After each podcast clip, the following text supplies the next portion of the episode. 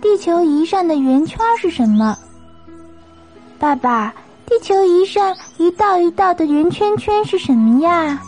哦，那个呀，那是经纬线，竖的是经线，横着的是纬线。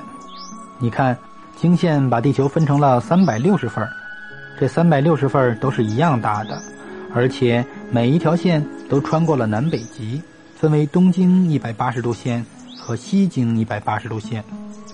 零度经线穿过英国的伦敦的一座大房子，于是有人把这条经线画在地板上了。我曾经站在那里，两只脚各站在线的一边，于是就同时站在东西两个半球上了。那纬线呢？纬线是垂直于地轴的，它们互相平行，赤道定为零度，就是中间那个最大的圆圈。赤道以北至北极是北纬一到九十度线，赤道以南至南极就是南纬一至九十度线了。经纬线可有用了，经纬度就像一户人家的街道和门牌号一样，能够很快的根据经纬度找到地球上的任何一个地方。不过。